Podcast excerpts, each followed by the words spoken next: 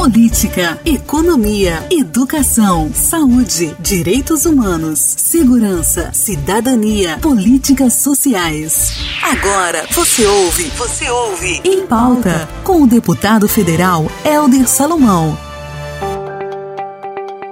Olá, bom dia, boa tarde, boa noite. O Em Pauta desta semana está começando e o assunto é o retorno às aulas presenciais. Em plena pandemia da Covid-19, quem está seguro para enviar o filho para a escola? É mesmo a hora de retornar? Deputado Helder, como você vê essa questão da volta às aulas com o coronavírus por aí contaminando as pessoas? Olá, Rogério. Olá a você que nos acompanha sempre no nosso podcast. Agradeço a sua audiência, a sua companhia e, acima de tudo, agradeço a sua parceria, porque sei que você ajuda a divulgar, a compartilhar com a sua rede de contatos, especialmente no WhatsApp. Então é importante que a gente mantenha esta parceria entre nós, porque nós criamos uma rede em defesa da democracia, das políticas públicas e em defesa dos direitos de todos os cidadãos e de todas as cidadãs. Hoje vamos tratar de um tema muito importante, muito debatido entre nós, que é a possível volta às aulas em 2020. E por que que esse tema tem ganhado centralidade no debate nos últimos dias? Porque há iniciativas de alguns estados, municípios, muitas reflexões sobre a possibilidade de os alunos retornarem às aulas já no mês de setembro. E a nossa reflexão é no sentido de ponderar sobre esta possibilidade. Veja que nós estamos ainda em plena pandemia. Estamos no momento crítico da pandemia no Brasil. E mesmo que nós já tivéssemos no momento em que os números tivessem caído, número de casos confirmados e número de mortes, é preciso olhar para outros países e verificar que há sim a possibilidade de segunda onda da Covid-19. A gente falou aqui como foi eficiente a ação desenvolvida na Espanha, um enfrentamento conjunto em todo o país que diminuiu drasticamente o número de casos, mas um momento em que o país relaxou nas regras de isolamento, houve novamente um crescimento, o que preocupa as autoridades daquele país. Isso apenas para citar este exemplo. Existem outros casos. Aqui no Brasil, nós já tivemos o caso do Espírito Santo, do Amazonas, que tiveram redução e depois do relaxamento, das flexibilizações que foram feitas nas regras de funcionamento do comércio e da atividade econômica, também houve novamente crescimento no número de casos confirmados e no número de mortes. Por que, que é importante dizer isso? Porque algumas pessoas têm dito, ah, mas as crianças, jovens, podem até contrair a Covid-19, mas o índice de pessoas que morrem nessas idades é muito menor. De fato, as pessoas que dizem isso estão falando a verdade. O número de mortes entre crianças, jovens e pessoas adultas até 40, 45 anos é muito menor. Mas nós temos observado que também nessas faixas de idade há pessoas que estão contraindo o vírus e morrendo. Então não dá para nós tratarmos isso de maneira irresponsável. E tem um outro fator que não é levado em conta quando as pessoas defendem o simples retorno à volta às aulas. Porque as crianças, adolescentes, jovens, se voltarem às escolas, certamente vão potencializar o número de contágios em todo o Brasil porque haverá mais contato físico entre essas crianças, jovens e adolescentes nas escolas, e isso põe em risco a saúde das nossas crianças, a saúde dos nossos adolescentes e a saúde dos nossos jovens, dos estudantes do nosso país. Mas há uma situação que é ainda mais grave do que isso, o que já seria suficiente para nós não contarmos para um retorno das aulas agora, nos próximos dias ou até nos próximos meses. Eu diria que, na situação em que nós nos encontramos, a, o retorno às aulas em 2020 está completamente comprometido. É uma decisão que pode colocar em risco, como eu disse, a saúde das pessoas, pode levar pessoas à morte e pode agravar o problema da pandemia no Brasil. Se já não bastasse o risco que correrão crianças, jovens e adolescentes, é preciso lembrar que essas crianças, esses jovens e adolescentes, estudantes que se retornassem à escola teriam um contato maior com seus colegas, portanto, uma potencialização do contágio e as escolas passariam a ser locais de grande contaminação das pessoas, até porque a maioria das escolas não tem espaço físico adequado, não tem espaço físico suficiente para receber esses alunos, e isso poderia agravar de maneira muito vigorosa a, o problema da pandemia no Brasil. Eu falo o que estou falando não só como deputado federal.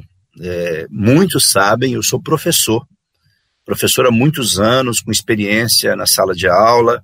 Eu tenho 17 anos é, atuando como professor, estou afastado agora por exercício do mandato parlamentar, mas eu conheço um pouquinho da realidade das escolas. As escolas são espaços extraordinários para o aprendizado, para a troca de saberes, mas eu conheço bem a realidade das escolas brasileiras. Nossas escolas, infelizmente, não têm infraestrutura para receber de volta os nossos estudantes em plena pandemia. São poucas as escolas brasileiras que têm essa condição. E mesmo as escolas que têm a infraestrutura, nós precisamos considerar que as salas de aula sempre estão muito cheias, precisamos considerar que as relações entre os alunos nas escolas, de muito contato, a ausência de produtos de higiene para que esses alunos possam permanentemente se cuidar. O retorno às aulas nessas condições pode sim, né, como eu falei, provocar um grave problema da crise sanitária no nosso país. Então eu faço assim um apelo a vocês, mais como professor que sou, para que a gente lute no sentido de não permitir o retorno às aulas. Isso vai ser dramático, já estamos encerrando o ano, não há sentido retomar as aulas no momento em que nós praticamente já estamos chegando ao final do ano letivo de 2020. Vamos recuperar isso com o tempo e vamos preservar as nossas vidas. As nossas escolas têm que ser espaços de alegria e de vida, e não espaços onde poderão ocorrer muitas situações em que vai agravar a situação da pandemia no nosso Brasil. Mas vamos imaginar que esse já é um problema, como eu disse, suficiente para nós decidirmos a não retornar às aulas. Vamos imaginar o que aconteceria com essas crianças, jovens e adolescentes que vão voltar para casa todos os dias. Vão voltar para casa, vão se relacionar com o pai, mãe, com os avós, com o avô, com a avó, com os tios de mais idade. Portanto, essas crianças seriam potencialmente aquelas que ajudariam a fazer com que a Covid entrasse nas residências brasileiras e isso poderia provocar um caos e uma retomada muito perigosa da pandemia no nosso Brasil. Então, em respeito às nossas crianças, aos nossos adolescentes, aos nossos jovens, mas em especial em respeito às famílias, aos pais, às mães, os avós, as avós, os tios, as pessoas de mais idade, as pessoas que não têm mais idade, mas que têm doenças pré-existentes, em respeito à vida das pessoas, o retorno às aulas nesse momento, eu afirmo, é um crime. É uma irresponsabilidade. O ano letivo nós podemos recuperar. As aulas nós podemos repor.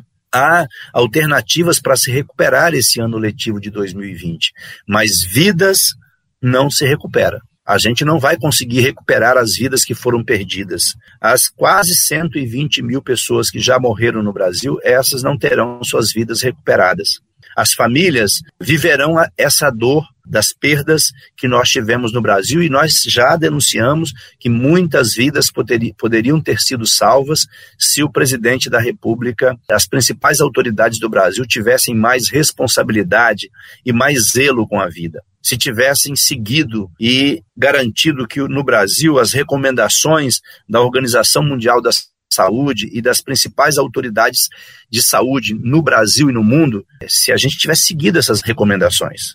Mas não, aqui se praticou uma irresponsabilidade na medida em que o presidente da República e outras pessoas difundiram alternativas para o combate à Covid-19 que nós sabemos que não tem nenhum respaldo médico dos cientistas, dos especialistas e da Organização Mundial da Saúde. Então, a melhor forma de combater a pandemia é nós seguirmos as orientações e as recomendações da comunidade científica, da Organização Mundial da Saúde, das autoridades de saúde no Brasil e no mundo. E não foi isso que nós vimos por parte de muita gente. Isso agravou o problema no Brasil e pode se agravar ainda mais caso o ano letivo seja retomado agora no próximo mês ou nos próximos meses. Por uma questão de responsabilidade, de defesa da vida, de preservação das vidas em todo o país, é preciso que a gente faça um movimento forte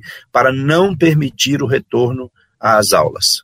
Como eu disse, isso colocaria em risco a saúde dos jovens, crianças e adolescentes, mas, sobretudo, colocaria em risco a saúde e a vida das pessoas que ficam em casa e que todos os dias vão ter contatos com esses estudantes que estarão em maior contato físico e mais expostos ao contágio. E o pior que nós sabemos, né, que muitos que são infectados com o vírus, muitos são assintomáticos. Portanto, irão para casa sem saber que estão infectados com o vírus e transmitirão isso às pessoas dentro de casa. Então, o isolamento social, ele vai acabar perdendo a sua força, porque se tem uma coisa que segurou o avanço ainda maior da pandemia no Brasil foram as pessoas que, ou por conta própria, ou por recomendação médica ou pela situação de saúde, conseguiu manter o isolamento social. Então, nós dizemos sim à vida e não ao retorno às aulas. As aulas nós podemos repor, o ano letivo nós podemos recuperar, as vidas não. Então, por isso, nós fazemos esse apelo a todos e todas para que coloquem a vida em primeiro lugar, que a gente coloque o interesse das famílias e da vida em primeiro lugar e não coloquemos o retorno ao ano letivo, às aulas, como se fosse uma coisa inadiável. Não é inadiável. Volto a dizer, as aulas nós podemos repor. O ano letivo nós podemos recuperar, as vidas não. Por isso, fica aqui a minha reflexão e peço a você que compartilhe, que ajude nesta reflexão importante, porque nós queremos a saúde e a vida dos nossos estudantes, a saúde e a vida de todas as famílias brasileiras, e por isso nós temos que fazer a nossa parte, cobrar dos governos, mas também fazer a nossa parte. Um grande abraço, um beijo no coração e continuamos firmes na defesa da vida, dos direitos e na defesa do bem-estar da nossa população brasileira. Um grande abraço. Muito bem, ouvimos o deputado federal Helder Salomão falando sobre o retorno às aulas presenciais. E o nosso Em Pauta vai ficando por aqui. Em breve, mais um tema para debatermos aqui no nosso podcast. Um forte abraço a todos, cuide-se e até a próxima. Em Pauta, em Pauta, em Pauta.